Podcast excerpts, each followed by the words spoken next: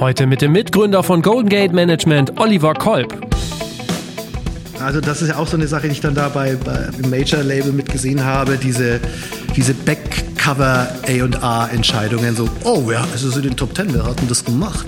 Ah, guck mal, ja, der kann doch auch hier mein neues Signing irgendwie machen. Und dann äh, kriegst du das mit und denkst dir, warum?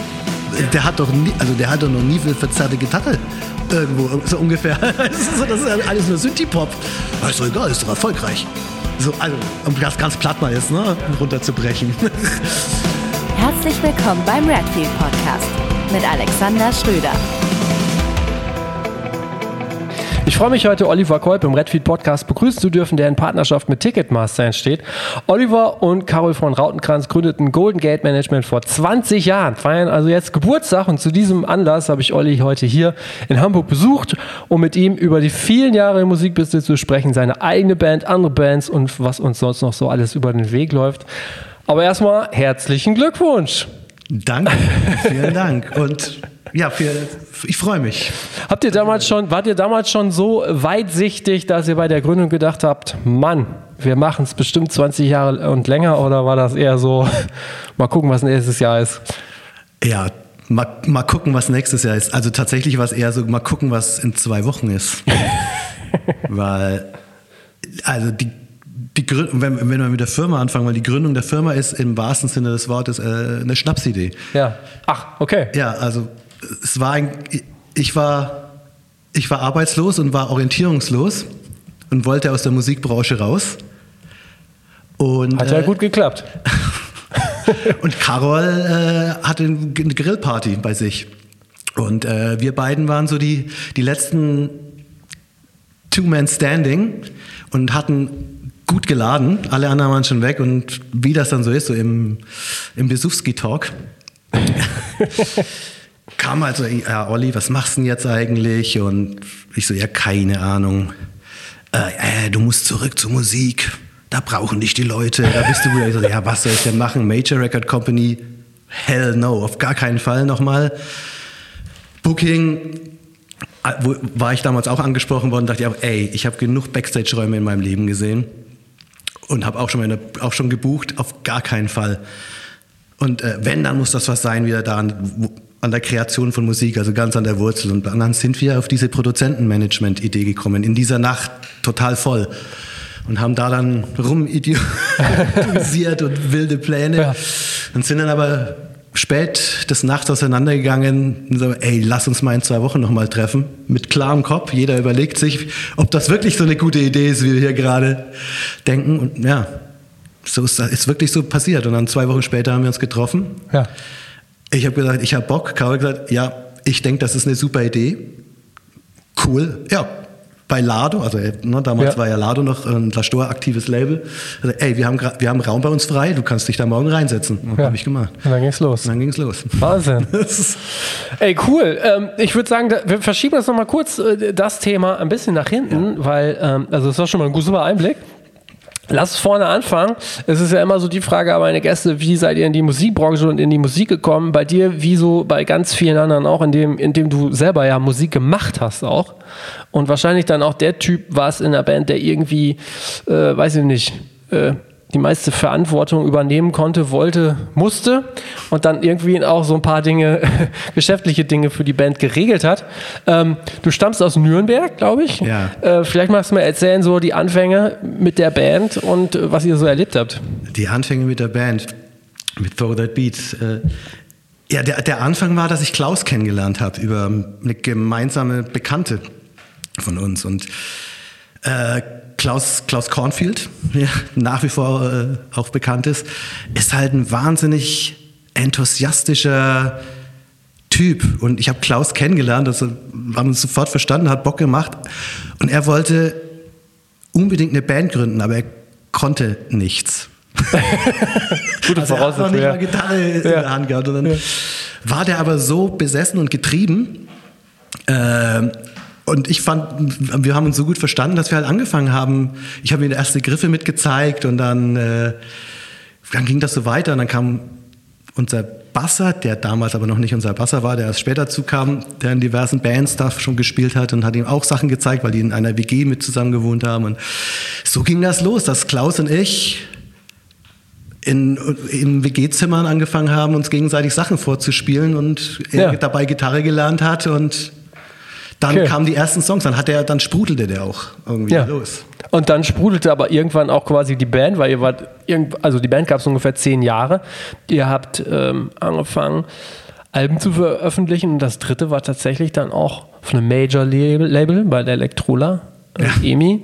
Äh, wenn ich das jetzt richtig sehe, damals die größte Plattenfirma der Welt wohl. Weiß ich, auf jeden Fall sehr groß. Einigen wir uns darauf.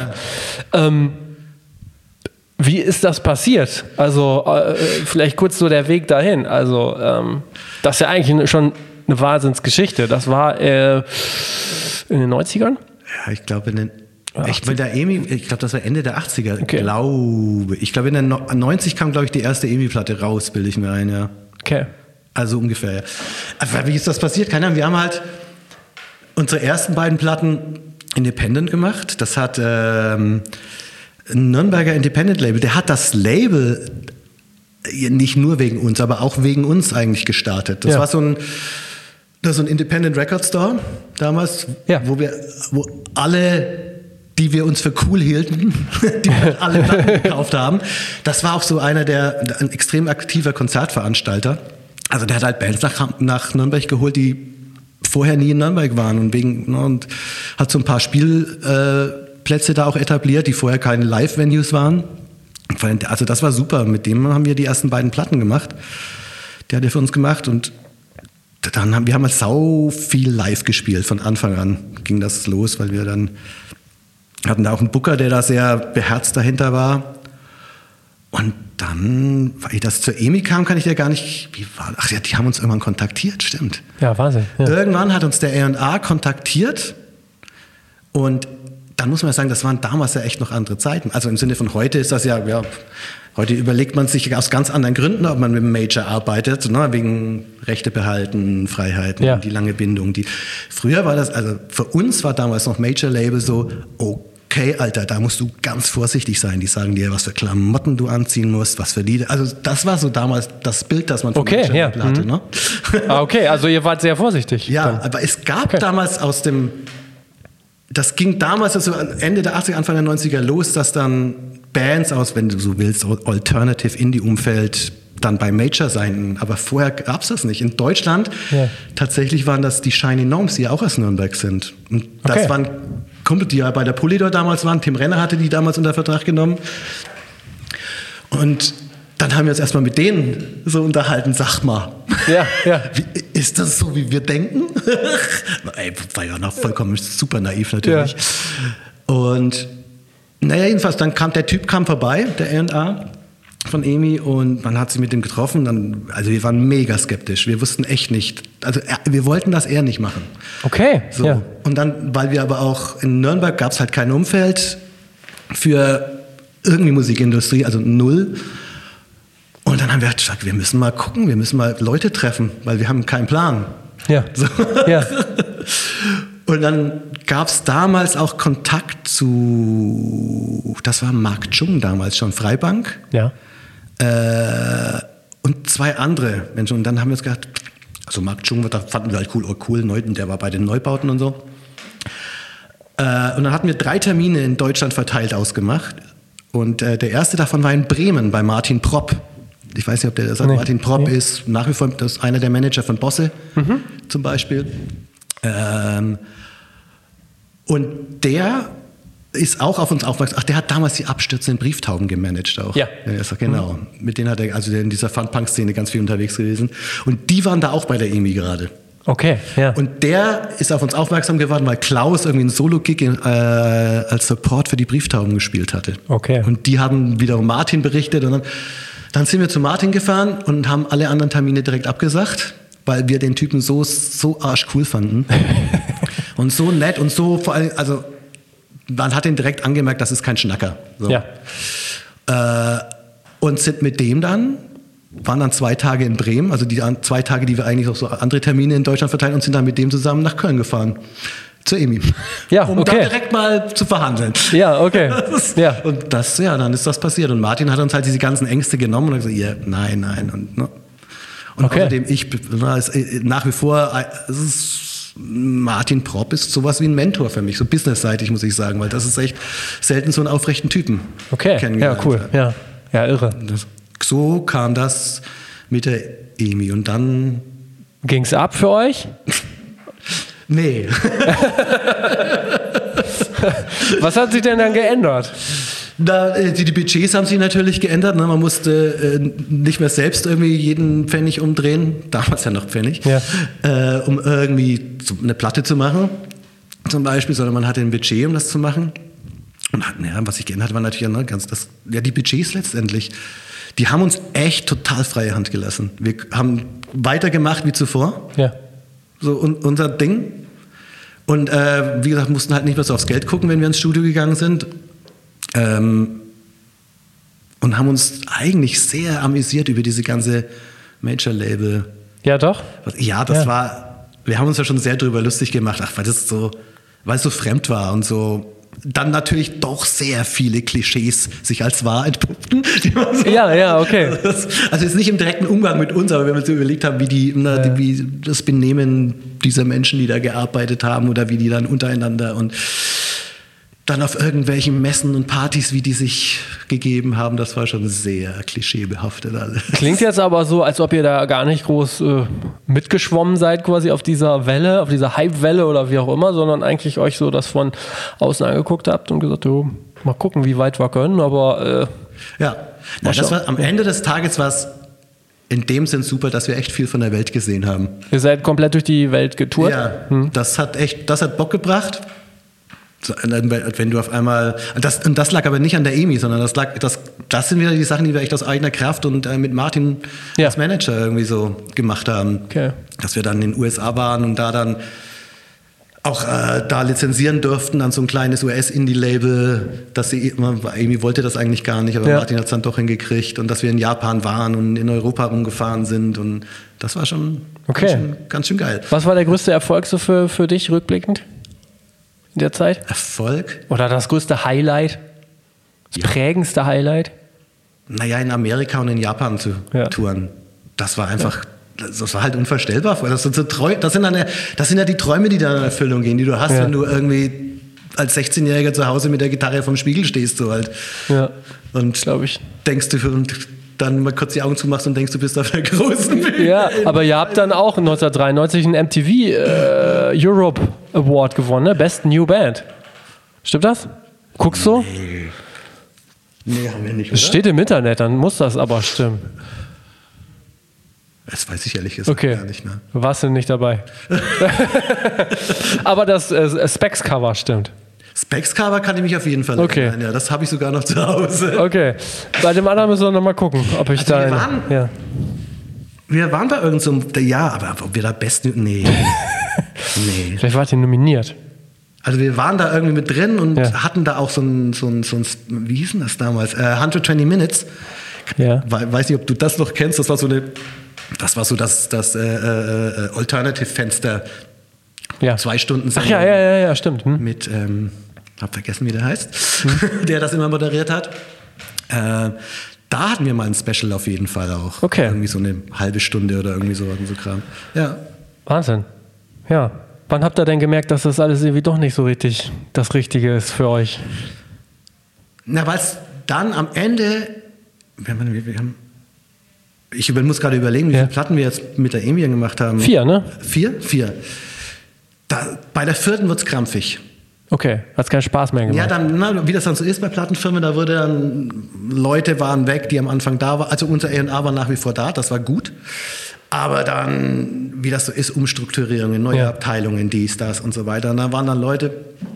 Und dann ging das wirklich drum, dann ging es um den Single-Hit auf einmal. So Okay. diese Diskussionen, weißt du, also die es heute Ja. immer noch gibt. Und, und die hatten wir vorher in der Form. Natürlich ging es darum, okay, was machen wir als Single? Ja. Und dann haben wir halt gesagt, das. Und dann haben die das gemacht. so.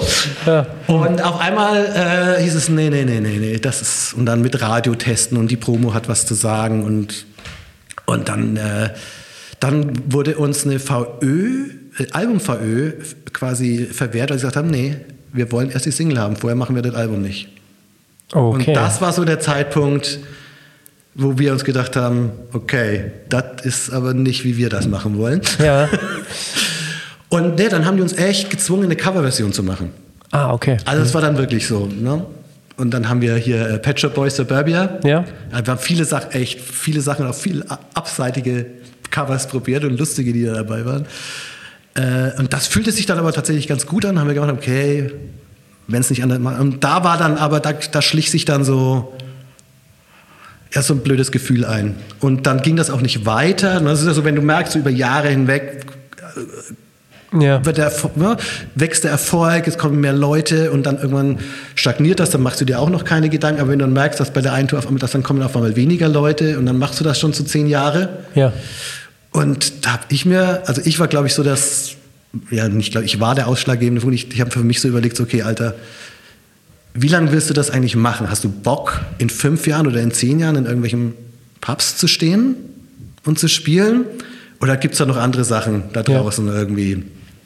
Und bist du auch ein Bandmensch eigentlich? Hast du auch, nee. Nee. Das ist ja eine sehr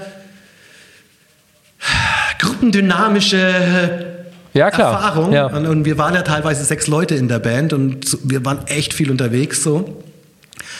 Und das fängt halt nach ein paar Jahren auch an, ne, zu bröckeln. Also da, was heißt zu bröckeln? Aber machen sich dann schon so Probleme auf jeden Fall breit, die es am Anfang nicht gibt. Ja. Und, ne, weil Persönlichkeiten entwickeln sich weiter. Ja, ja, klar. Und da hat es dann schon auch ein paar Mal so gekracht und wir waren uns dann auch nicht immer einer Meinung, wie wir das halt dann früher waren. Und dann irgendwann dachte ich mir, ich habe da keinen Bock mehr drauf. Ja. Und habe das den anderen, also nicht im Sinne, ich will nicht immer mit den Leuten spielen, aber dieses verkrampfte Verhältnis mit der Plattenfirma, äh, da hatte ich gar keine Lust drauf, irgendwelche Sachen zu machen, auf die ich keine Lust habe und hinter denen ich nicht zu 100% stehen kann. Und dann habe ich gedacht, Exit Reißleine. Okay. Und habe es den anderen gesagt. Und die waren ziemlich perplex, aber am Ende des Tages sagten sie, ja, irgendwie stimmt, wir haben es lang genug versucht. Irgendwie. Ja. Und das hat echt Bock gemacht, aber so macht es gerade keinen Bock. Hast du denn ähm, danach noch Musik gemacht? In einer anderen Band? Nee, aktiv richtig nicht mehr. Ich hatte immer so, dann bin ich ja nach Hamburg gegangen über Umweg mit Stuttgart, Intercorp, weil ich ja dann habe ich ja bei East West angefangen Ja. als, Mhm. als, äh, im, als PM. Und als ich dann nach Hamburg kam, hatten, hatten wir so eine, eine Hobbyband. Da habe ich dann witzigerweise mit, mit Jeanette von, von Stickman Records. Ja. Hm? Die, ja, ne, die sind ja auch aus Nürnberg. Die waren auch, glaube ich, Ah, okay. kurz vor mir oder kurz nach mir sind die nach Hamburg gekommen. Und wir kannten uns natürlich aus Nürnberg. Und äh, Jeanette spielt Bass und dann haben wir so ein bisschen da rumgehauen äh, mit, mit Drummer und Drummerin teilweise. Oder, oder Peter Devlin hat da mitgespielt. Kennst du die noch? Die hat ja auch in ha Hamburg in allen möglichen Bands gespielt. Okay. Aber wir haben einfach nur Proberaum so ein bisschen und es gab vereinzelte Auftritte irgendwo mal Ja. als Support. Irgendwie, komm, Bock, lass, lass mal einmal live spielen, aber sonst ernsthaft nie Okay. wieder. Also du bist dann quasi von der aktiven Seite sozusagen hinter den Schreibtisch ins Büro gewechselt. Ja. Wie hat sich das denn so angefühlt? War das total logisch? Ich hatte es eben gesagt, also ich, wenn ich das gesehen habe, du hattest ja dann auch quasi innerhalb der Band auch schon so gewisse Managementaufgaben, glaube ich, übernommen. Ja, ja. Also ich war schon, ja, ich war der Typ, der das halt gemacht hat, sich da um alles gekümmert hat, eigentlich bandintern und wenn man so, ja auch das Management gemacht hat, auch mit Martin zusammen Ja. im Prinzip. Okay. Also ich hatte schon immer diese Schreibtischtäter-Seite auch so Ja. irgendwie. Genau, und deswegen dachte ich ja auch, dass es echt ein smarter Move ist, jetzt, jetzt, wenn es, ne, als das mit der Band vorbei ist, so ich wechsle die Seiten. Ja. Und war ja dann kurz bei der Intercord in Stuttgart und hatte dann die Möglichkeit, ja, tatsächlich mit V2 damals gesprochen, Ja. wegen Berlin und äh, mit, dann kam das mit East West in Hamburg irgendwie zur Sprache und meine damalige Freundin, die sagte, no way Berlin, da kommt sie nicht mit, aber Ja. Hamburg wäre schon cool. Und da dachte ich ja, ich finde Hamburg auch cool. Genau, dann habe ich bei East West angefangen und habe ganz schnell gemerkt, das ist so gar nicht meine Welt.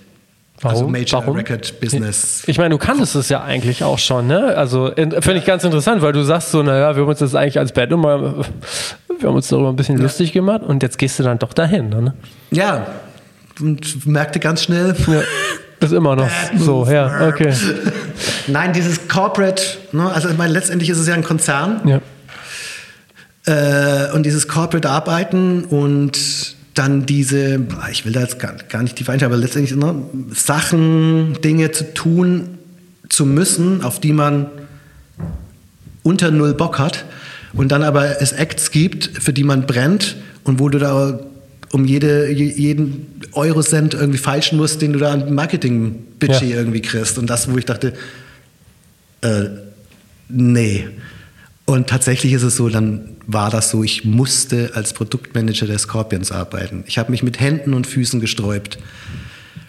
Aber ich bin nicht drum rumgekommen. Und das war das, also meine, letztlich, das sind Sachen passiert, die sind so lustig im Nachhinein. Also nach, Geschichten, ja, die mich ja. da Freund, mit Freunden mich teilweise unterhalte, wo man sich denkt, das ist so surreal, was da passiert ist. Äh, aber am Ende des Tages war das schon das Arbeiten im Konzern mit so einem Act, auf den ich, wo ich nichts gut finde, dran so, äh, da kann ich keinen guten Job machen. Also so bin ich nicht. Ich muss, für mich muss das emotional auf irgendeine Art und Weise kriegen. Ja. Sonst kann ich das nicht. Ja. Und das war, und dann dachte ich, okay, das ist nicht meine Welt hier. Habe ich nach einem halben Jahr schon gemerkt und dachte mir jetzt, ich beiß die Zähne zusammen, Alter, äh, nimm noch so viel mit hier, wie du kannst, Kontakte und lernen. Und dann, und dann ja, nach zwei Jahren war, ging das nicht mehr. Und da war ich auch so echt gefrustet, dass ich raus wollte. Und habe dann auch was anderes gemacht. Mhm. So war ich so ein, damals in dieser New Media Blase bei einer Firma, die dann aber auch ganz schnell da am neuen Markt explodiert ist, implodiert ist. Do, diese Dotcom, dieser Dotcom Crash. Ja, ja, okay. Was, was hast du da gemacht? Das war, das war eine sehr, in, also das war so eine Abteilung, die sehr inhaltlich aufgestellt war ähm, damals unter konvergente Medien, aber es, also Sachen aus der aus der haptischen und realen Welt in quasi online überführen. Ja. Äh, das hat damals nicht funktioniert, weil die Bandbreite ja, ja, ja. nicht kann. Also damals bist du ja noch zu großen Teil mit Modem ins Internet gegangen. Ja, ja, ja klar. um 2000 auf jeden äh, Fall. Immer. Und das war interessant, was da passiert ist. Also keine Ahnung, ne, da wurde der, wir haben da den, den ersten Online-Auftritt der Bravo mit realisiert, zum Beispiel. Ah, okay. Oder mhm. es gab so ein, äh, ähm, im Zuge von Amazon und anderen kam dann, wie hießen die denn noch, was ein schwedisches Unternehmen, Boxman hießen die, glaube ich. Okay. Es war ein Online- Retailer, wenn du so willst, ein großer, ne? die wirklich nur auf Musik spezialisiert waren. Das mit denen gemacht. Und dann ging es auch um inhaltliche Formate das ist so eine Reihe Lost in Music hieß die, in, auf Dreisat war das, glaube ich. Ne? Äh, das, das wurde da tatsächlich mitproduziert und sollte dann aber auch online konvergente Medien, ne? also was alles nicht funktioniert hat. Und diese Firma ist viel zu schnell, zu groß geworden und dann hat es Puff gemacht und dann war ich arbeitslos. Okay, und dann filmen wir uns auf der Grillparty wieder. Richtig. und zwei Wochen später saßt du da in dem Büro von Lado, ne? Genau. Okay. Ja. Was war der Plan? Was habt ihr euch ausgedacht? Was ist Golden Gate Management 2002 ja, gewesen? Na, das war einfach, wenn man sich so die, also das ist ja auch so eine Sache, die ich dann da bei, bei, ne, auf der, bei im Major-Label mitgesehen habe, diese, diese Backcover A&R-Entscheidungen, so, oh, ja, es ist in den Top Ten, wer hat denn das gemacht? Ah, guck mal, ja, der kann doch auch hier mein neues Signing irgendwie machen. Und dann kriegst du das mit und denkst dir, warum? Ja. Der hat doch nie, also der hat doch noch nie eine verzerrte Gitarre irgendwo, so ungefähr. Ja, ja, okay. Alles nur Synthie-Pop. Also egal, ist doch erfolgreich. So, also, um das ganz platt mal jetzt, ne, ja. runterzubrechen. Ja. ähm, also dass Carol und ich uns da dachten, ey, Musik in Deutschland könnte so viel besser sein, wenn man mal äh, Leute zusammenbringt und auch so Vorurteilsbarrieren vielleicht irgendwie niederreißt. Und äh, außerdem, so in England oder Amerika konntest du damals auch schon kaum, gab es kaum einen Produzenten, der nicht in irgendeinem Management war. Das, okay. Ja, ja. Mhm. Da gab es schon ganz große Management-Companies, die spezialisiert waren auf Producer-Management und Mixer ah, und ja. so. Ja. Und das also, also es war hauptsächlich wirklich idealistisch, so, ey, Musik in Deutschland kann besser sein, wenn da, da, da, da. Ja, okay. Also so Besuchski-Talk halt tatsächlich, ne? so ist besser. ähm, aber das, wir meinten das so und das, das war wirklich so, das, das stand dahinter. Und dann haben wir halt auch schon in der Nacht so angefangen zu überlegen und na, Olaf damals, Opal, Ja. äh, hatte Carol schon vor dieser ominösen äh, Grillparty-Nacht gefragt, äh, ob er nicht ihn managen möchte oder ihn für ihn ein bisschen so das Business übernehmen möchte. Weil Olaf war ja vorher in diesem ganzen Big Store-Umfeld in Dortmund, wenn, wenn ihr das noch was ja, sagt. ja. Was es da ja nicht mehr aktiv gab, so richtig. Und Carol hatte das probiert und sagt, er fühlte sich halt immer komisch, wenn er dann so als der Lauder-Typ, so der Indie-Typ dann irgendwie von seiner La Store-Adresse mit Universal oder EMI sagt, Ja. das fühlte sich irgendwie komisch an. Und der Mixer und Engineer oder Co-Produzent unserer letzten Throw That Beat Platte, der Michael Ilbert, der Schwede, mit dem wir das gemacht hatten, der hatte mich, während ich bei Warner war, gefragt, ob ich für ihn äh, sowas wie eine deutsche Repräsentanz machen möchte. Ja. Wo ich damals auch gesagt hatte, äh, ja cool irgendwie, aber ich habe jetzt den Job, aber wenn ich irgendwie was mitkriege, klar, dann schaue ich, ob ich da was connecten Ja, kann. ja. Und das waren halt so die Namen in der ersten Nacht. Und sagten, ja, ey, Olaf hat mich gefragt, ja, hat Michael gefragt. Ja, lass uns die doch auch mal, dann machen wir das jetzt und sagen denen das. Also, Ja. ja, und dann war das auch tatsächlich so. Ne? Wir haben mich mit Olaf und Michael angefangen, mit so Handschlag-Deals irgendwie erstmal. Und die beiden haben, waren echt ein riesengroßer Faktor für die Firma einfach, weil beide halt sehr extrem angesehen waren. Ähm, Olaf war in Deutschland bekannt wie ein bunter Hund so in der ganzen Branche. Alle fragten Olaf, ich habe dich doch bisher auch immer direkt angerufen. Wieso soll ich denn jetzt diesen Olli Kolb anrufen? Weil ich mit dir nicht über Geld sprechen will. Ja, ja. Was ein Olaf hat. Und, äh, und andere Produzenten und Leute haben gesagt, hä, wieso gibst denn du jetzt irgendwie Prozente ab? Irgendwie, das ist doch, du hast doch vorher auch alles alleine gemacht. Und Olaf war, ja, weil der Olli irgendwie einen guten Job macht und weil ich keinen Bock habe, über Business mit den Ja. Künstlern und Managern zu reden. Und so kam das halt von allen Seiten. Also Olaf war da echt ein Riesenfaktor. Und äh, deswegen dann andere Leute auf uns zugekommen sind oder Gespräche eben halt viel leichter gefallen sind mit anderen Produzenten, wenn wir uns wir dachten, irgendwie, wenn, äh, wenn wir auf die zugegangen sind. So. Ja. Und Michael, wir haben ja eine Zeit lang wirklich mit vier, fünf schwedischen Producer-Mixern gearbeitet. Und das kam natürlich erst irgendwie alles über Michael und dann kam Pelle und dann Patrick Berger. Gunnar Feld, ja. Ja, ja, und Ja. dann Genau, und das, ja, die beiden, mit denen gestartet. Es war ja de facto so, dass ich habe das ja am Anfang alleine gemacht. Äh, Carol hatte Lastor, Ladomat, 2000 Goldmusik, also der hatte da Seine ganz viele Indie-Labels, ja, ja. Baustellen. Aber wir haben uns natürlich immer strategisch beraten, inhaltlich, so wie machen wir es, was machen wir, was ist gut, schlecht, Verträge, wie gestalten wir die, sowas haben wir dann natürlich zusammen gemacht. Aber das Tagesgeschäft habe ich die ersten fünf Jahre alleine gemacht mit, äh, mit Praktikanten oder Volontären. Also wir haben da immer so Jahresvolontariate gemacht. Das finde ich ganz interessant, weil im Grunde genommen klingt das ja so, als ob gerade die Produzenten alle so einen Bedarf sozusagen hatten, dass sie gesagt haben, ey, wir wollen doch eigentlich nur unseren Job machen und dieses ganze Business-Krams, oh, da brauchen wir eigentlich jemanden für. Und ihr habt dann sozusagen, wenn auch äh, äh, im Suff oder beseelt dann entschlossen, so, oh da- diesen Bedarf, den müssen wir total erfüllen. Ähm, ist das äh, jetzt immer noch so heutzutage oder äh, ist das nie anders gewesen, dass vor allen Dingen dann diese Berufsgruppe sagt, so, ey, lass mich einfach arbeiten, ich brauche jemanden, der sich um die Sachen kümmert? Naja, das ist, nur, das ist sehr individuell, würde ich sagen. Das ist, äh, manche Leute wollen das und brauchen das, also ganz dringend, weil die so auch, weil die einfach so Künstler sind.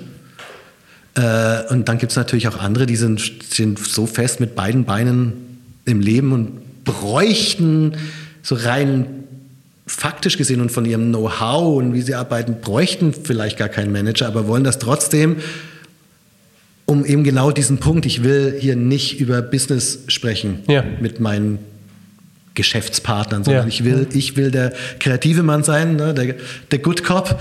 Ja, Und wenn es irgendwie Streit gibt, dann Okay, ja. gibt es noch den Bad Cop, den schicke ich dann vor. So. Ja. Aber das ist extrem individuell. Und wir waren damals ja auch tatsächlich die Einzigen. Also wir waren ganz lange die Einzigen, die das in Deutschland so gemacht haben. Und mittlerweile gibt es da ja auch diverse andere, Ja. die Produzentenmanager machen. Wie sichtbar sind denn so Produzentinnen und Produzenten? Jetzt hast du gerade so ein bisschen, ne, gut, das äh, ein bisschen lapidar, so dieses, äh, wir gucken mal hinten drauf, wer hat's gemacht, oh, den brauchen wir auch.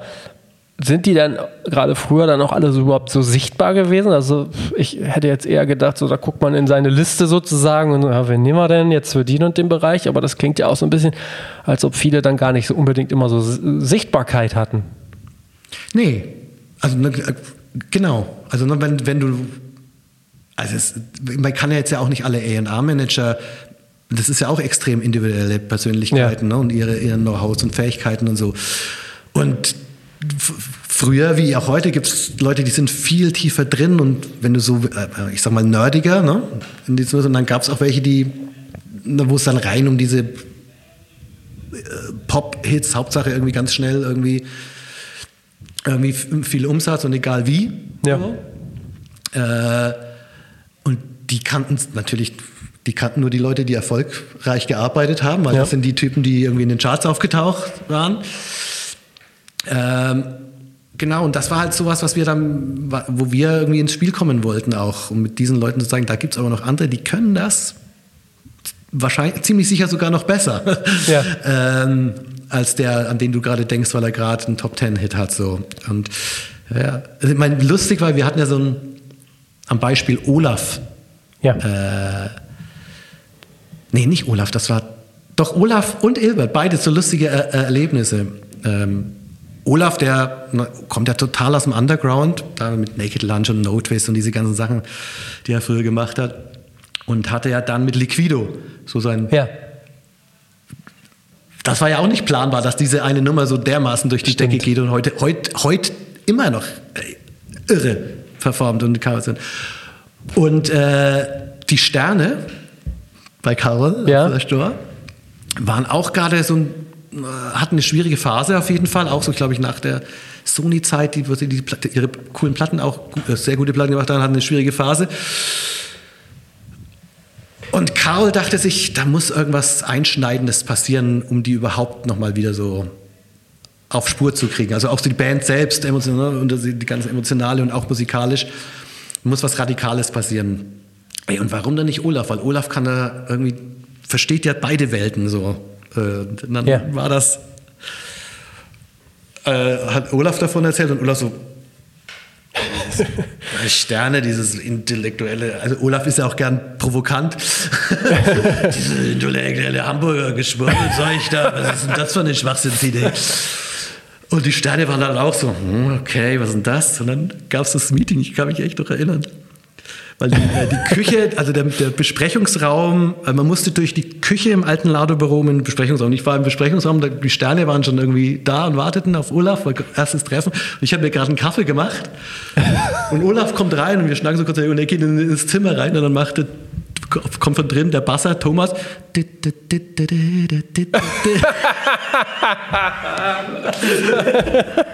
Das ist eine Grüßung. Kann man sich denken, was man will. Aber das Ende vom Lied war genau das, dass Olaf es geschafft hat, diese Band wieder so dermaßen zusammenzubringen, denen wieder dieses Wir-Gefühl zu geben, dieses Bandgefühl zu geben. Die Platte war nicht unbedingt toll, aber er hat diese Band überhaupt am Leben, glaube Okay, ich, ja. glaube ich, am Leben gehalten, wirklich, durch diese Zusammenarbeit. Weil vorher waren die, weil die waren dann auch alle total begeistert. Die haben ja dann noch mehr zusammen gemacht. Und Frank hat ja mit ihm auch eine Soloplatte gemacht, dann Füger und so. Und bei Tokotronic was ähnliches. Da hatten wir hat das weiße Album von Tokotronic und das hat der hat Tobias Levin produziert.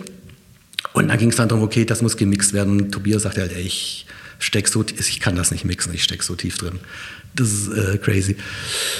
Und dann kamen wir ja mit der Idee mit Michael, weil also Michael hat ja, ne, hat ja dann seine Erfolge mit Roxette und so Popkram, Ja. er aber der kommt ja wo ganz anders her. Der kommt ja wirklich aus dem schwedischen Underground mit Union Carbide Productions Ja, und ja. Sator und, und so weiter. Also wirklich so richtig, das sind so Bands, die ich richtig klasse finde, fand und immer noch finde.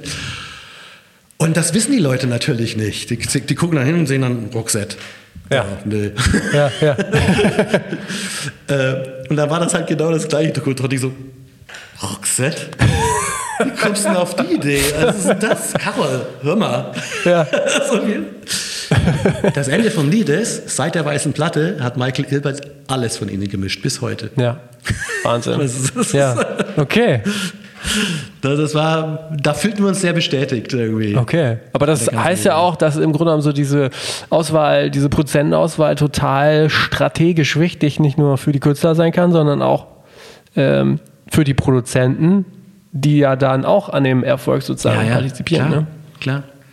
Total wichtig.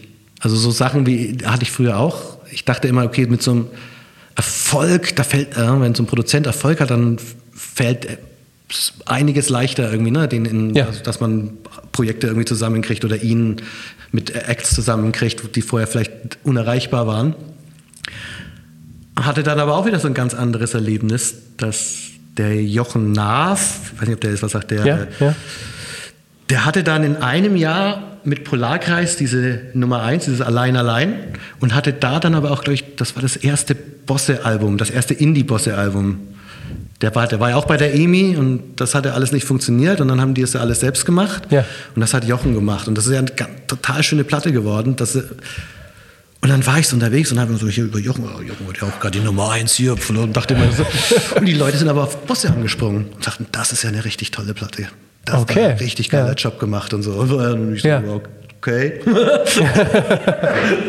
Okay. Ja, ist eine gute Platte. Ja.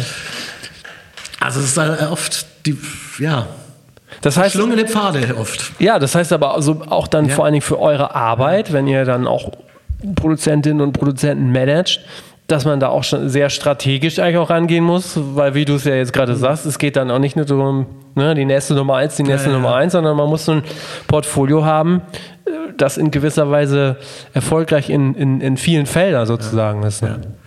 Ja. Und Okay. das auch, ne, und das haben auch viele gemerkt und wir auch immer wieder, dass es extrem wichtig ist, äh, ein klares Profil zu haben. Also wenn du nicht der Typ bist, der ständig die Hits raushaut, Ja. als Produzent oder so, ähm, dann, also ne, ist es nach wie vor so, dann wollen alle mit dir arbeiten, wirklich, wenn du einfach dafür stehst, dass du der Hitmaker bist. Äh, dann, wenn, aber wenn du das nicht bist, dann ist es ganz wichtig, ein klares Profil zu haben. Ja. So, weil so, so von allem etwas, das äh, funktioniert dann irgendwie nicht. Okay. Für viele. Okay. Was würdest du denn jetzt ähm, äh, Bands, Labels, Musikerinnen, Musikern raten, die eigentlich selber auf der Suche nach Produzenten sind? Welche Voraussetzungen sollten überhaupt da sein oder wie sollten die so auf die Suche gehen oder dann im besten Fall sich bei euch melden? Worüber müssen die sich im Klaren sein? Ich glaube, die müssen sich erstmal über sich im Klaren sein. Ja. wer sie sind. Ähm, das ist, und wenn sie, ja, ah, ey, das ist eine schwere Frage. Aber es ist ja so, ne, wir sind ja auch Label, Ja. dann setzen wir mit einer Band zusammen und sagen so, pff, also da muss doch irgendwie jetzt nochmal ein Produzent Ja. ran, so, oder Produzentin, so. Schreibt mal auf, wen ihr gut findet. Da sind viele natürlich schon auch ein bisschen mit überfordert und dann muss man halt so Ja. die Kontakte suchen und auch wir oder auch dann die Bands fragen sich dann immer, wen sprechen wir denn überhaupt an? Ne? Also was müssen wir überhaupt mitbringen? Im besten Fall denke ich mal überhaupt Songs, Ja. ne, damit sich jemand überhaupt mal ein Bild machen kann, was überhaupt so los ist. Das wäre so meine Frage, wo du sagst, naja, äh, das ist eigentlich immer so, uns fehlt eigentlich immer das oder das, wenn hier jemand anklopft oder die und die Voraussetzungen sind noch nicht gegeben, keine Ahnung. Oder was ist besonders gut?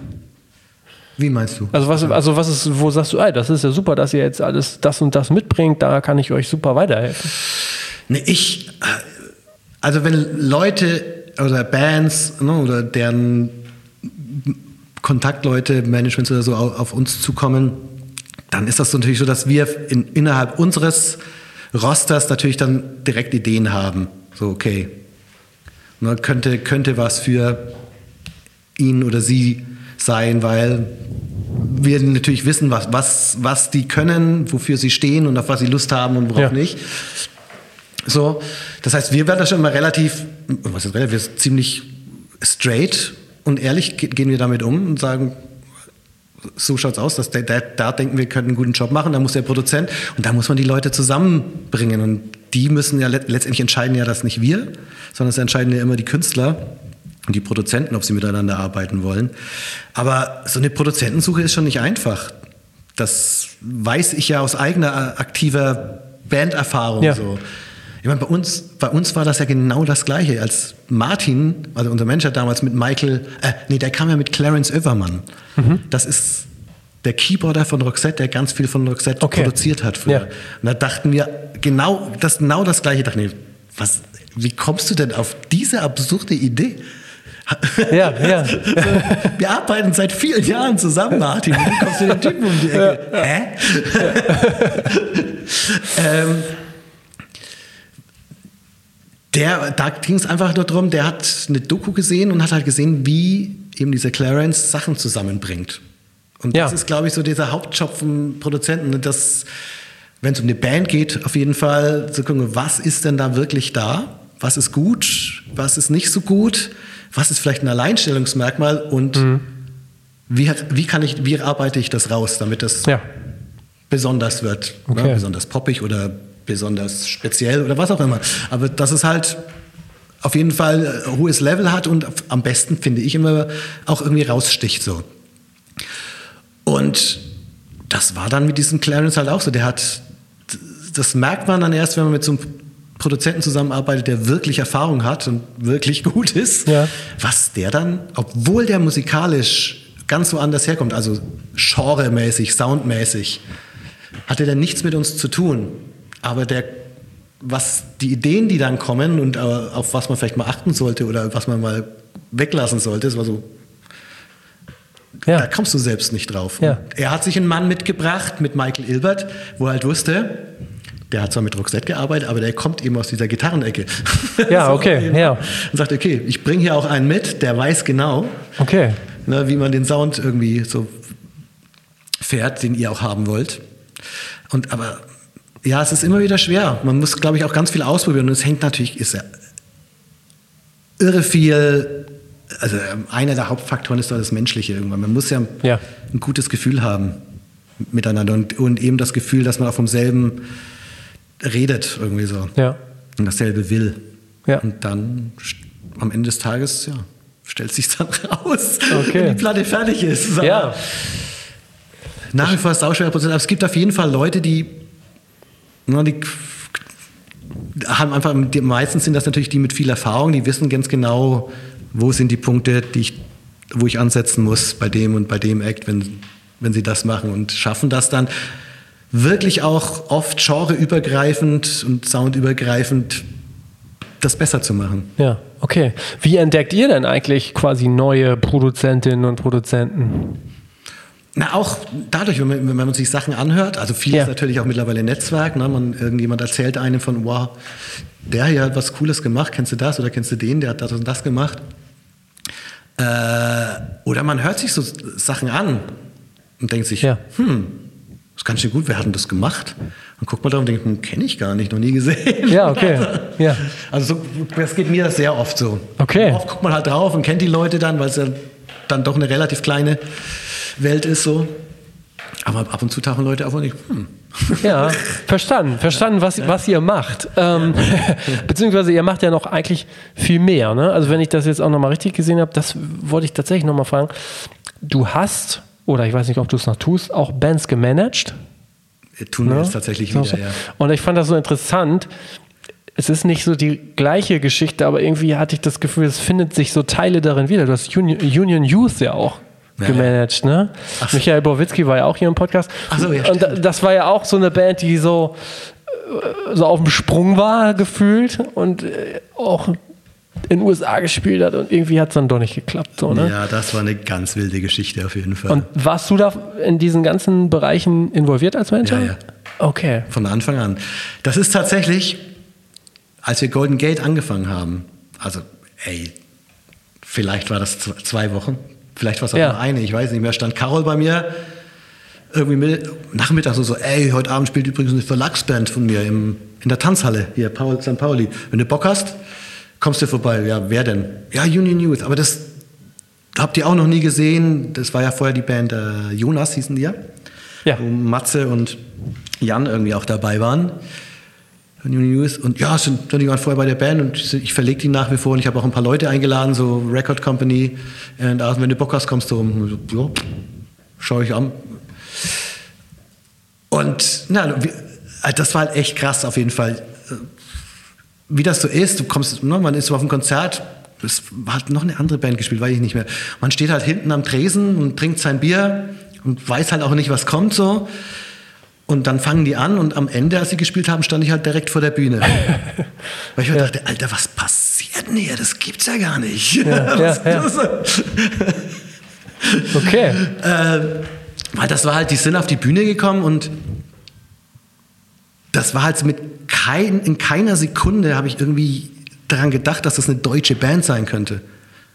Okay. Das war so amerikanisch von vorne bis hinten irgendwie, also alles komplett. Und dann haben die auch nur echt gut gespielt und waren saujung.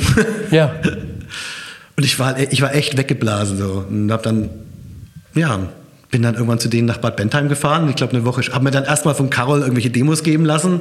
Was gibt's da Demos? Und dann hatte Kurt Ebelhäuser ja auch irgendwie die ersten Demos mit denen gemacht gehabt. Und habe mir das angehört und dachte mir, boah, ganz schön cool so. Crazy. Und habe mich dann bei denen gemeldet, habe gesagt, gib mir bitte mal eine Nummer und will die jetzt echt mal treffen. Ja, und tatsächlich war es war halt wirklich so, bevor wir einen Produzenten gemanagt haben, habe ich Uni News gemanagt. Okay, ja. Also so ging das ja. los. Und dann wird es halt innerhalb kürzester Zeit total verrückt. Also es war wirklich, ich glaube, zwei Monate später oder so ruft mich Bowie an. Und Bowie ist ja ist einer meiner besten Kumpels immer noch so. Wir sind ja. total eng. Und ruft mich Bowie und sagt, ey, wir haben hier so, so, so einen Anruf gekriegt von angeblichen Typen aus Amerika, von Interscope. ähm, ey, und wir haben auch schon alle unsere Kumpels gefragt und überlegt, ob irgendeiner von unseren Kumpels vielleicht gerade in Amerika ist und uns einfach nur verarscht oder. Aber ey, ich habe hier eine Nummer. Ich traue mich nicht zurückrufen. Okay, okay. Kann ich dir die mal geben? ja, ey, dann war das. Dann habe ich ja. da halt angerufen und dann war das halt Interscope. So, und das Verrückte, was halt passiert war, dass äh, Matze, der Sänger, hatte drei, D, drei CDs verschickt. Drei CD, weißt du, selbstgebrannte ja. Rohlinge mit, äh, mit Demos und einem handgeschriebenen Brief. So, also, also total krickel, auch kein Cover oder irgendwas, einfach die CDs hat eins. Äh, was weiß an seine drei Burning Heart hat er eins geschickt. Äh, Sub Pop, ja? Sub Pop und Interscope. Ist ja irre. Ja. Und es meldet sich Interscope. Das ist da bei irgendeinem International Marketing-Typen gelandet. Der hat es an äh, äh, Typ heißt Danny Wimmer und der hat da, Danny Wimmer hat damals das Label von Fred Durst gemacht und Fred Durst war damals ja, stimmt, Vice ja, President Interscope, schieß mich, weiß ich nicht. Was. So. Ja, und die waren halt wirklich am Telefon, als ich anrief. Ja. Und dann waren wir so, äh, okay. ja, und dann haben die äh, Union News zum Showcasen eingeladen. Dann waren wir im, zwei Monate später dann wieder in Los Angeles und hat Union News und Showcase nachmittags irgendwann im Viper Room gespielt. Vor ja. Fred Durst, dann dem damaligen Präsident Geffen Records, diesem Danny Wimmer, der A&R, äh, ich und eine Anwältin, die ich äh, da kontaktiert. Also ich habe dann ja. halt gesagt, okay, wenn wir da rüberfahren und die wollen Business quatschen, Amerika ist Anwaltsland und habe mir so ein paar Empfehlungen geholt, habe da welche getroffen, auch vorher mit denen gesprochen. Und das war witzigerweise eine, die hatte auch, die hat tatsächlich Nirvana, also ja. Legal Business für Nirvana betreut. Okay, ja. ja, und dann standen wir da zu fünft im Viper Room und das war eine so bizarre Situation. Also einmal dieser legendäre Laden, nachmittags mit diesen Personen, wenigen Personen, die Band auf der Bühne, dann eben Fred Durst, zu der Zeit ja auch ein mega Superstar mit ja, Biscuit. Klar, ja. äh, weißt du, die Band kommt, und der war, das war, der war total cool und sagt, ey, die, waren, die Jungs waren halt natürlich total nervös. Die Show im Viper Room war ihre dritte Show als Band überhaupt. Ach, okay. Ja. Total absurd. Und Fred hat dann mit ihnen gesprochen, so, ey Jungs, ich weiß, total, total schräge Situation hier und so. Und ich möchte es mir gar nicht vorstellen, wenn ich das mache und so weiter und hat versucht, ihnen so ein bisschen Sicherheit zu geben. dann haben die da fünf Songs gespielt, dann standen die so im Kreis zusammen und haben irgendwie getuschelt, also hier, ne? Ja. Präsident Geffenfeld und dann kam Fred Durst und so, ey, könnt ihr die eine Nummer hier nochmal spielen, die zweite, Nee. dritte? Ah ja, hm, okay, nochmal gespielt. Und, ja, komm, lasst uns essen gehen. Dann sind wir irgendwo auf dem Sunset Strip in den Laden essen. Okay, we wanna sign you guys. You guys have a lawyer. Und dann sagte ich, ja, hier, na, wir hatten, ah, ja, ja, ja, die kennen wir. Wir kennen aber auch einen guten Anwalt. Und ich so, okay. Ich rufe den mal an. Und dann ist, es wird, es wird immer bizarrer. Dann kam ein Typ, der kam dann wirklich, haben die ihn erreicht, der, Der kam direkt an, der kam dann, und das war ähm, der Anwalt auch des ersten Signings da von äh, äh, Puddle of Mud. Ja, Das war okay. der erste. Act, Stimmt, da, ja. Mhm. da auch gerade voll durch die Decke gegangen. Dann kam der Typ und unterhält sich mit der Band, dies, das und irgendwann setzt er sich zu mir und fragt mich halt hier, so kommst du da auch hier aus Bad Bentheim, wo die Jungs haben gesagt, nee, ich bin in Hamburg so irgendwie. Ja, Hamburg, okay, ja, war da war schon lange nicht mehr. Er ist äh, öfters äh, in Nürnberg gewesen und sagt, ja, ist ja verrückt, ich bin aus Nürnberg. Dann habe ich erst so in meinem Kopf gedacht, weil in Nürnberg sind sehr, sehr viele, äh, äh, was sehr viel amerikanisches Ja, Militär. stimmt, ne? mhm, genau. Dachte, es ist irgendwie, hat damit was zu tun. Und dann sagt, ja, nee, ey, äh, mein Bruder, der hat da, hatte da so einen illegalen Club. Und dann machte es bei mir kurz ratter, ratter, ratter. Dann sage ich, heißt dein Bruder Jay? Und dann sagt er, ja, Mann. Nee. Ja, also der Anwalt, da, damals Anwalt Ian Montone, ist jetzt nur noch Manager von, war White Stripes, ist der Tra Trauzeuge von Jack White, macht nur richtig big, big, big Acts. Ja. Sein großer Bruder Jay, mit dem habe ich den Proberaum geteilt. Nein. Das war so Nein. bizarr. Das eine Ja, ja, das war total crazy. Und dann haben wir uns den nächsten Tag fürs Frühstücken verabredet. Dann kam der da im Hotel vorbei, wo wir untergebracht waren. Hat, während wir gefrühstückt haben, Jay angerufen. Er Hey Jay, weißt du, mit wem ich hier gerade beim Frühstücken sitze? Mit Olli, Olli Kolb. Ja, genau, der ist in Hamburg. Also das war halt echt bizarr. Na, auf jeden Fall, lange Rede. Das ging dann alles den Bach runter, weil für Matze war Fred Durst der größte Kasper auf Gottes Erdboden. Und Matze war halt so, und Fred Durst sagt, hey, ey, und wenn ihr dann alle erstmal hier wohnt und so, wisst ihr, dann kommen, ey, wir sind hier alles eine große Familie, und dann, äh, dann komme ich vorbei und wir jammen auf den, auf den Gitarren und so weiter. Und Matze war halt dann, als wir wieder im Hotel waren, so, ey, Alter, der soll mich erst mal fragen, ob ich Bock hab mit ihm irgendwie auf der Akustik. Ich hab, also für den war es ganz, Ja, okay. ganz, ganz schlimm. Ja. Okay, ja. Dieser Gedanke. Ja. Der hat ihn echt verachtet. Ja, okay. Ja. Und es war dann so ne, die haben, die haben wirklich ein Angebot geschickt. Wir haben, Ian Montone hat es verhandelt. Also gab erste Verhandlungsrunde und dann rief Matze an und sagte, Olli, was ich jetzt sag, dir sag, es wird dir nicht gefallen. Ich kann das nicht machen. Wahnsinn. Wahnsinn. Ey, aber was für eine krasse Geschichte. Das war mir tatsächlich gar nicht so äh, klar. Da muss ich nur mal einhaken. Es gibt A, eine gute Dokumentation über die Band und B, habe ich ja, wie gesagt, mit Michael äh, Borwitzki auch nochmal Ja. einen Podcast aufgenommen. Also das heißt, wer sich jetzt hier noch weiter interessiert, wir, sonst sprengt das hier, glaube ich, den Rahmen. Das sind zwei hervorragende äh, Ergänzungen dazu. Aber das ist ja eine unfassbare Geschichte. Ja. Es ging ja gar noch kurz weiter. dass Ja. wir Dann, Noch? dann habe ich das natürlich genutzt hier in Deutschland. Ja, durch genau. das hier, ey, mit Fred Durst und so weiter. Und ähm, ein alter Kollege von mir bei East West, der Ule Kirchhoff, den du wahrscheinlich Mhm. auch kennst, mit der, äh, ne, wir waren damals extrem eng auch und befreundet, dem das gesteckt und der war damals dann auch A&A, der hat Marketing und A&A gemacht und der hat dann hier mit Warner Präsident gesprochen. Die haben dann tatsächlich in Amerika angerufen und äh, was dann passiert ist, ist, dass wir mit Union Youth zu Showcasen nach New York geflogen sind für Atlantic. Es war halt, also, und das Ganze, also das war halt wirklich total verrückt. Da sind Sachen passiert. ist- Ja, und dann ist halt, ja. Und am Ende des Tages hat es halt, äh, ja, hat es die Band halt nicht gepackt, ne? so muss man es einfach sagen. Die haben sich dann zu, bei der Tour zum zweiten Album im Prinzip aufgelöst. Ja, ja. Aber was für eine Wahnsinnsgeschichte. Also, stell mir gerade vor, du gründest gerade da äh, die neue Firma, hast eigentlich keinen Bock auf Musikbranche und erlebst dann solche Geschichten. Hat man denn dann noch Bock weiterzumachen? Oder ist das einfach so skurril, dass man sagt, ja gut, das ist ja so, das ist ja so weit weg von der Normalität. Äh, ich mache jetzt einfach mal normal weiter. Ja, so ungefähr war das Ja.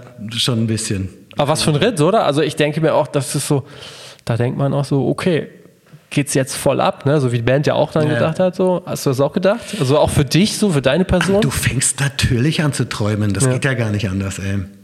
Also es war ja, es war ja nicht. Es war ja konkret. Ja. Weißt du, du hast ein Stück Papier da liegen mit dem Angebot und hast einen Anwalt, der das verhandelt und es, Ja. Okay. Ey, es war es, und dann fängst du natürlich an, okay, fuck, wie machst du denn das dann, Ja. ey, wenn das wirklich so, wenn das jetzt passiert? Ja. Also, also, also das kannst du nicht von Deutschland raus machen, dann musst du ja mit. So. Richtig, ja, ja, ja, stimmt. Ja, ja, ja. So Sachen. Ja. Oh Mann. Wahnsinn. Und dann, ich weiß nicht, ob die Zeit ist für so Anekdoten. Ja, los. Also dann in, also bei diesem LA-Trip, bei dem ersten,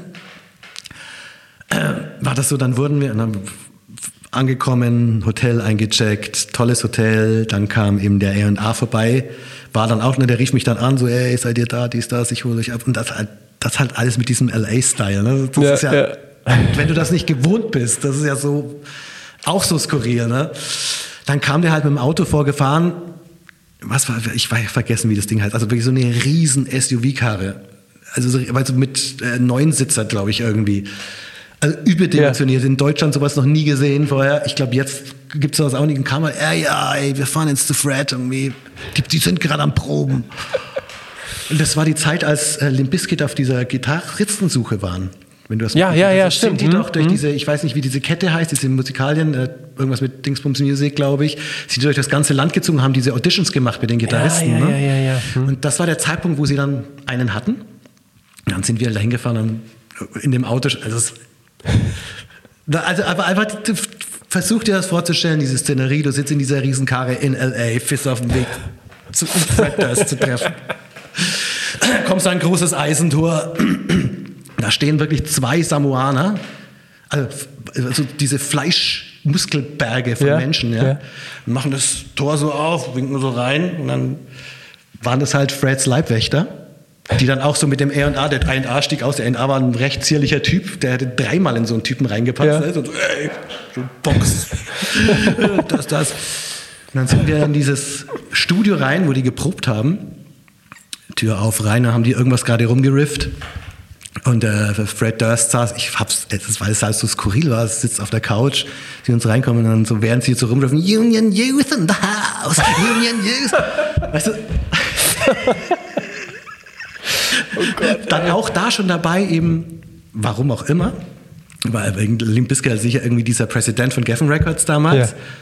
Und dann stellt sich ein Typ vor mir so, und sagt so, stellt sich vor und sagt, hi, my name is so und so, Manager von Korn, Limp Bizkit, Stained, all, all die Ja, dicksten Acts zu der Zeit halt, Ja, also ja. ein Rock-Crossover bist. Also ich so, hallo, Ja. ich bin Olli, Youth. Aus Hamburg, gebürtig Nürnberg. Also das, ja, so halt. Und so ging das da weiter. Okay. Fünf Tage LA, glaube ich, nur crazy. Ey. Wie kommt man denn dann wieder zurecht, wenn man in, in Deutschland ist und auch irgendwie das Ganze alles dann abgeblasen wurde? Naja, erst war es ja gehypt alles. ne? Also ich meine du vor allen Dingen, also deine Person. Meine Person, als Matze das abgesagt hat, habe ich in den Tisch gebissen. Ja. Weil das, du weißt halt, okay, das war die Ja. Once-in-a-Lifetime-Gelegenheit. So. Ja. Dann kam das zwar nochmal mit Atlantic auf den Tisch und alles und die wollten das ja dann auch machen und haben gesagt, ja, signed das mal hier in Deutschland, liebe Warners. Na, wir geben aber hier das äh, Release-Commitment und alles, wir stehen dahinter, dies, das. Da dachten wir uns auch, geil. Dann ist aber in Amerika das halt passiert, dass der Präsident geköpft wurde. Der neue Präsident hat mal mit dem Besen ganz grob durchgefegt und alle Leute, die wir getroffen hatten, waren weg. Ach, okay. Also keiner kannte mehr die Band. Okay. Und keiner wollte sie mehr. Nee. Weil es war ja Genau. von den alten Leuten. Genau. Okay. genau. dann haben wir das halt in Deutschland gemacht und dann war, kam ja auch noch, dann ging echt eigentlich, also ne, wenn du so willst, ging halt sau viel schief. Dann wurde ja Wehr und East West zusammengelegt. Die haben äh, ihr Künstlerroster bereinigt, alles, das damals physisch, gab es ja nur physische Verkäufe, nicht sechsstellig verkauft hat wurde gedroppt. Natürlich hatte Union Youth nicht sechsstellig verkauft mhm. im ersten Album. So halt, und dann ging das ja zu Roadrunner Eat the Beat bei, bei Klimek, bei Chris. Ja. ja, aber wilde Zeit. Und da haben wir auch noch zwei andere Bands gemanagt zu der Zeit mit ähnlichen äh, Dingen. Die eine Band, äh, die andere Band hat sich auch zum zweiten Album aufgelöst, eigentlich schon während der Recordings im Prinzip. Oh und bei der dritten Band hat sich die Plattenfirma zwei Wochen vor Release aufgelöst, die Virgin. Welche da, Bands waren das denn? Äh, das, die eine Band war Johnny Liebling. Die hatten wir bei Universal äh, Klassik und Jazz. Das war eine ganz, das musst du dir Spaß haben anhören. Die erste Platte speziell. Ja. Das ist echt eine ganz, ganz spezielle Mischung. Sehr, sehr, sehr besonders. Zwei Sänger, Deutsch so ein bisschen Klezmer teilweise drin, ja. aber echt soulig, jazzig, Klezmer, freakig. Zwei okay. Sänger, die absolute Rampensäule waren. Ähm, aber halt auch ja, diese Sängerkrankheit hatten, sag ich mal. Oh. die waren einfach zu drüber. Okay, okay, okay. Und die dritte Band hieß Leo Can Dive, die kennt man nicht groß. Die hatten wir. Doch, die kennst du? Die hat auch mal in Melle gespielt. Siehst du? Würde ich behaupten. Leo Can Dive, genau da, da habe ich dann damals den Deal mit der Virgin gemacht und also auch ja. extrem talentierte Band, gutes, echt gutes Songmaterial und ja. alles. Habe echt ein gutes Album hingekriegt auch und zwei Wochen vor Release, äh, die waren bei der Virgin, die damals in Berlin war. Äh, und dann haben die das Berlin-Büro zugemacht und haben das ganze Repertoire umgezogen noch nach Köln, die, weil die EMI damals ja noch in Köln war. Ja. Und äh, in Köln kannte die Band natürlich keiner es ging der Umzugskarton mit der Band verloren quasi. Ja, und dann haben, und das war der Zeitpunkt, wo ich, halt, ne, das war immer noch die Zeit, wo ich das alleine gemacht habe, wo ich zu Karl gesagt habe, Alter, lass uns mal jetzt auf das fokussieren, wie ja, wir ja, die ja. gegründet haben. Okay. Oh Mann. Wir müssen so ein bisschen einen Sprung machen, oh ja? aber das waren coole Anekdoten. ähm, weil es gibt ja noch, äh, also ihr macht ja nicht nur dieses äh, Produzentenmanagement, sondern ihr macht ja eigentlich noch ein bisschen mehr. Vielleicht kannst du einmal kurz, vielleicht können wir einmal so den Sprung machen, wie ist die Firma heute aufgestellt? Ja. Strukturell, in welchen Geschäftsbereichen seid ihr aktiv? Genau, also neben dem Produzentenmanagement haben wir jetzt, das ist echt seit kurzem, wieder erst angefangen, Künstler zu managen. Mhm. Da stehen wir aber ganz am Anfang, das sind absolute Newcomer. Ähm, der eine, mit dem haben wir gerade angefangen, Marlon Hammer heißt der, aus Bochum. Der ist jetzt gerade erst 18 geworden. Unglaublicher Typ. Ähm, dann ein Rapper, der so aus, ja, äh, aus der LGBTQI Plus mhm. Ne? also Gay Community irgendwie, den hat Pascal, neuer Mitarbeiter, ähm, unter Vertrag genommen. Den bauen wir gerade auf und das sieht auch ganz gut aus, dass wir, also auf jeden Fall, dass wir erstmal gute Startpositionen irgendwie ja. bekommen. Bei Marlon auch, genau. Und mit den beiden hauptsächlich, und dann haben wir noch so ein Act, äh, die so viel im Dance unterwegs sind. Das macht Robert, auch Kollege von uns, Mitarbeiter. Und das ist, was wir Artist Management mäßig machen. Und wir haben einen Verlag, einen Musikverlag, den haben wir ich weiß jetzt gar nicht mehr wann tatsächlich gegründet. Das mussten wir länger damit warten, aufgrund von Carols Situation mit seinen alten äh, Verlag, Verlagen, bis er da frei war. Ja. Sozusagen. Das sind Napa-Songs. Das ist Napa-Songs, okay. genau. Also müsste 2007 gewesen sein. War das schon 2007? Krass, okay. Sagt das Internet. Ja. Aber das sagt ja auch, ihr habt einen MTV Award. Na, das war, das war, kann, ja, ja, das war 2007 durchaus. Da haben mhm. wir auf jeden Fall erstmal, wenn du so willst, die, äh, die, also die Hülle geschaffen. Ja. Mhm. Na, aktiv richtig gearbeitet haben wir, glaube ich, ab 2009 oder 2010 mhm. den Verlag. Genau. Äh, das machen wir mit Kobalt. Also wir sind unabhängig komplett und haben Administrationsdeal mit, mit Kobalt. Ja. Genau. Das machen wir verlaglich und das ist mittlerweile, muss man auch schon so sagen, 50-50. Äh, ne? Also Verlag, ja. Arbeit, wie auch Income ist so 50-50 mit, mit den ganzen Management-Sachen. Ah, okay, ja, ja das wäre. Genau.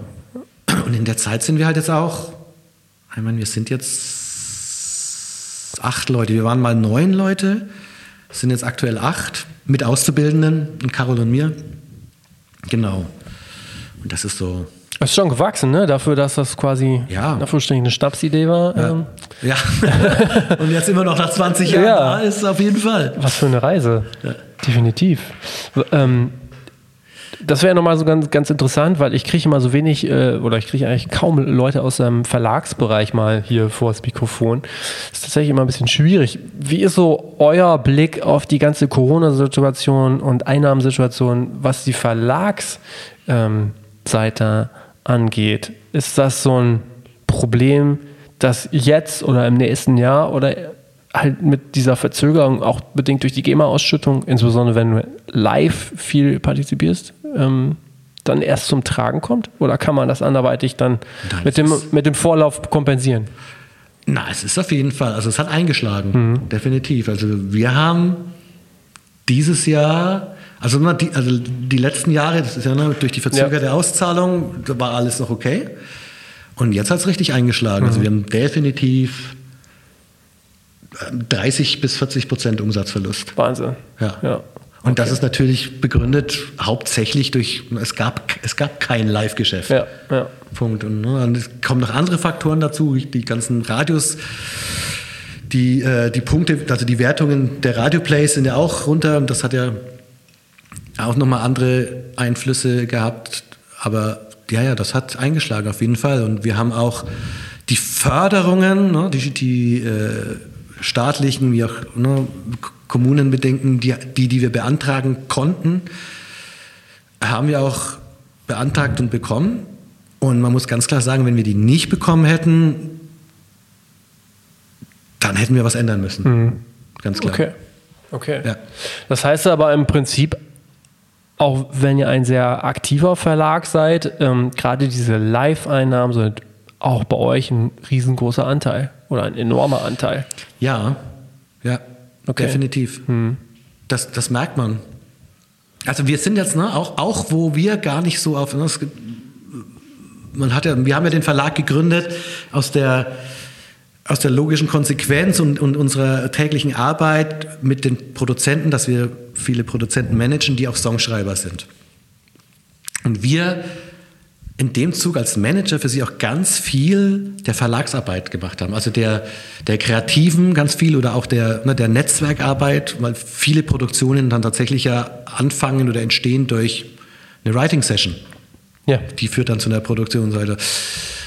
Und das ka- kam halt auch so, dass ein, zwei Produzenten gesagt haben, als deren Verlagsverträge aussieht, gesagt, was, was, wie schaut's aus? Sollen wir gucken, dass wir irgendwie einen neuen Deal irgendwie verhandeln? Und dann sagte er speziell einer, sagte, nö, ihr macht doch eh die ganze Zeit die Verlagsarbeit. Wieso machen wir das nicht gleich zusammen? Ja, ja, okay. Ähm, genau, und dann da geht halt ganz viel Hand in Hand dadurch bei uns. Und das heißt, wir sind Spezialisten. Ne? Wir hatten bis vor kurzer Zeit gar keine Acts oder Touring-Artists Ja.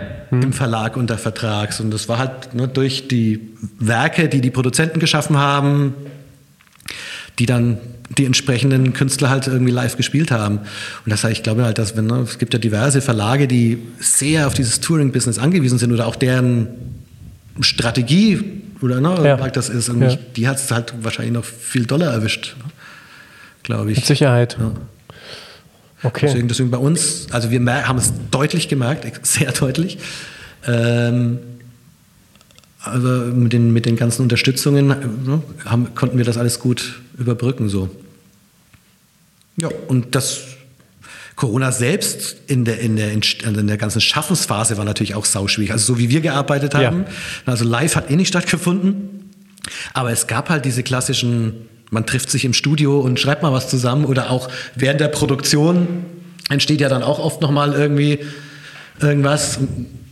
Das gab's halt nicht. Und Ja, diese, stimmt. diese ganzen verzweifelten Versuche mit Zoom-Sessions, ne? man trifft sich irgendwie virtuell und Ja. versucht ein Lied zu schreiben.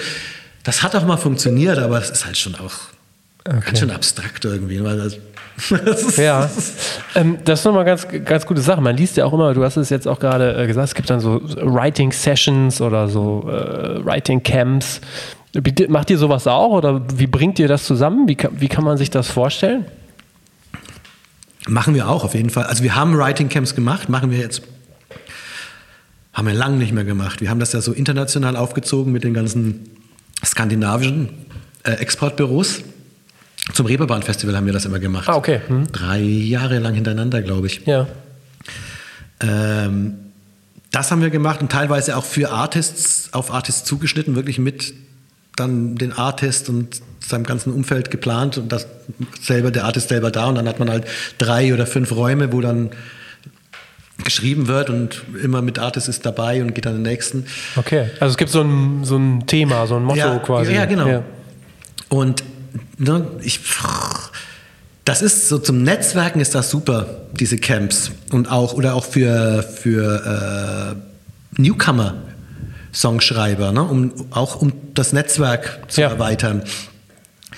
Äh, und daraus nachhaltig auch ne, irgendwie Kontakte und, und Kollaborationen irgendwie zu entwickeln. So, das, das ist super. Aber aus den Camps selbst entsteht nicht viel. Ja? Also nicht Okay. viel Verwertbares. So. Ah, da entstehen interessant, natürlich ja. viele Songs, ja.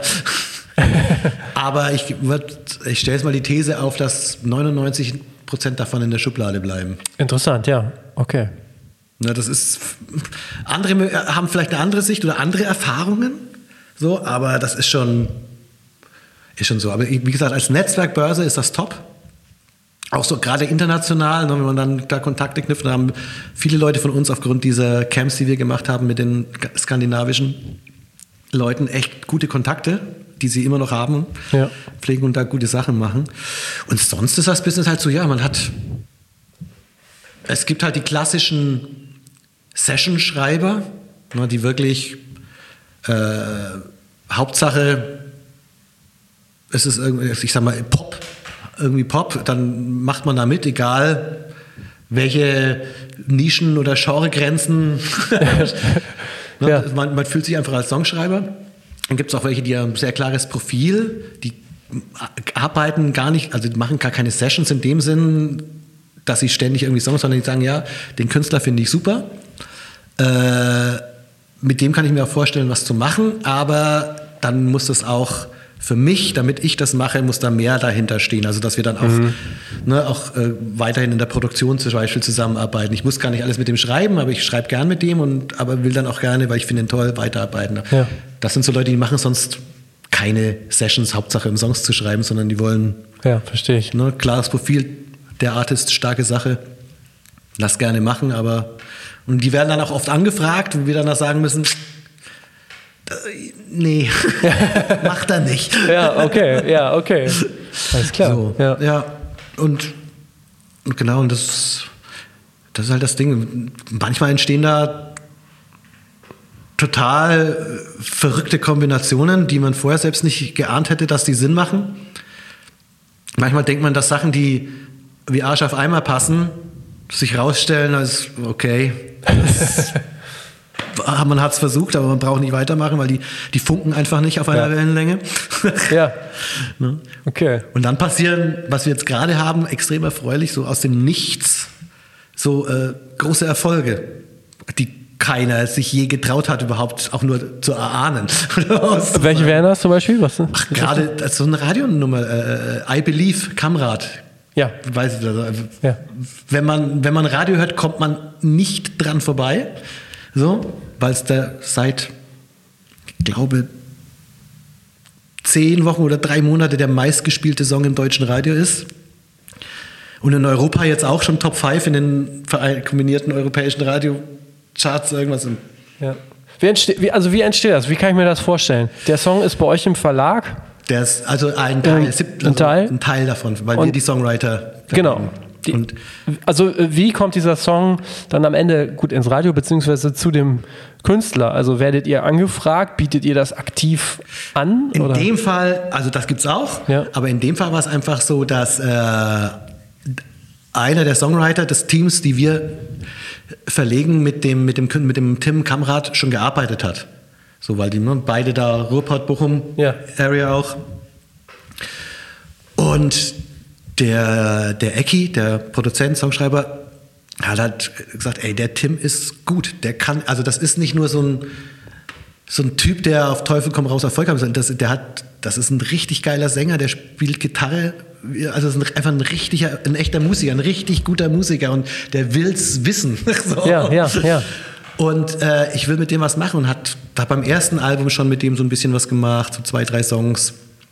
Und immer wieder dann mit dem hat nie funktioniert und dann haben die sich halt, dann war der frei, von, dann hat seine alten Verträge waren alle ausgelaufen von dem Tim eben und dann haben die diese Nummer geschrieben und weil es halt auch, es gab kein Umfeld, nichts, es gab zu dem Zeitpunkt kein Management, es gab kein Label und äh, unser Songschreiber, das Team, die haben halt so ein eigene, ein ist kein aktives Label, die haben eine Release-Möglichkeit geschaffen im, im Vertriebsstil bei, ne? Ja, wo sie gut, halt ja. eben genau so was, so Sachen rausbringen können, die man macht, wo es niemanden dahinter gibt, aber man hat das Gefühl, das muss jetzt aber raus. Ja.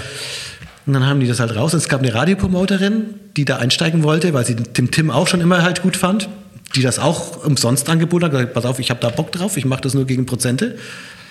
Ja, und boom. Hat sich gerechnet für alle. Das ist im Januar rausgekommen. Die kriegen diese, diese Single läuft so dermaßen stark, dass sie dieses Jahr keinen Song mehr bringen können. Die werden, das muss man sich mal reinziehen. Ja, Weil- in der Tat. ja. Und sowas ist halt, das ist dann halt gerade in so Zeiten halt echt ganz schön geil, wenn du dann merkst, okay, okay puh, Ja. da kommt was nach, was äh, nimmt dir so ein paar Sorgen, weil, weil man so ans Geschäft denkt mit Corona und diesen ganzen Nachwehen Ja. im Verlagsbusiness und denkt, okay, da, äh, da kommt was. Ja, Wahnsinn. Wahnsinn. Ach man, ey, jetzt haben wir 20, äh, jetzt haben wir die 20 äh, Jahre quasi einmal so kurz, kurz besprochen. Welche Pläne habt ihr für die Zukunft? Gibt es Pläne? Oder seid ihr weiterhin noch so, dass ihr sagt, ach komm, Tatsächlich gibt es einen Plan, dass wir gerade ein Label machen, wie der Plan. Also wir wollen es Okay. nochmal wissen. Also Ja. Carol im Speziellen. Der Carol okay, ist einfach ja. Labelmann. Ja, Äh, das, das wird immer so bleiben. Und deswegen, wir haben gerade unseren ersten Künstler gesigned fürs neue Label, das Tartufo heißt, Tartufo Records. Ähm, und da, ja, das, das sind die Pläne gerade. Wir wollen echt nochmal versuchen, ein Label an den Start zu bringen mit Musik, hinter der wir stehen können. so. Okay. Und hoffen, damit auch was bewegen zu können. ja, ja, verstehe. Ja. Vielen, vielen Dank für deine Zeit, für die vielen Einblicke. Es waren total spannende Anekdoten bei, total witzige. Ähm, ich wünsche euch weiterhin alles Gute. Ich, das mit dem. Label werde ich mir auf jeden Fall dann genauer angucken, wenn es soweit ist. Vielleicht machen wir nochmal ein Update. Beziehungsweise wir haben ja gesagt, naja, äh, vielleicht ist der Karo jetzt ne, immer nochmal dran, das äh, Mikrofon zu übernehmen. auf jeden Fall. Und ähm, genau, euch alles Gute. Ciao. Vielen Dank und vielen Dank. ihr- Vielen Dank, dass du bis hierhin durchgehört hast. Das freut mich wirklich sehr. Und wenn du Anregungen, Feedback, Wünsche und so weiter hast, melde dich auf all unseren Kanälen. Auch gerne persönlich bei mir über LinkedIn, wo ich ja sehr aktiv bin. Nächste Woche geht es weiter mit Timo Kumpf. Das ist der Gründer vom Maifeld Derby. Wurde unter anderem ja auch mal von der Intro als zweitschönstes oder zweitbestes Festival in Deutschland bezeichnet. Ähm, wir sprechen über kuratierte Festivals und wie es überhaupt so ist. Live-Booking und so weiter. Das war ein schönes Interview. Darüber hinaus gibt es in den nächsten Wochen noch Gespräche, unter anderem mit Kate Caputo, mit Ben Mieter von Carsten Janke sowie dem High Spencer-Sänger Sven Benzmann. Ich bedanke mich bei euch fürs Zuhören und ich bedanke mich bei unserem Partner Ticketmaster. Bis nächste Woche. Macht es gut. Ciao.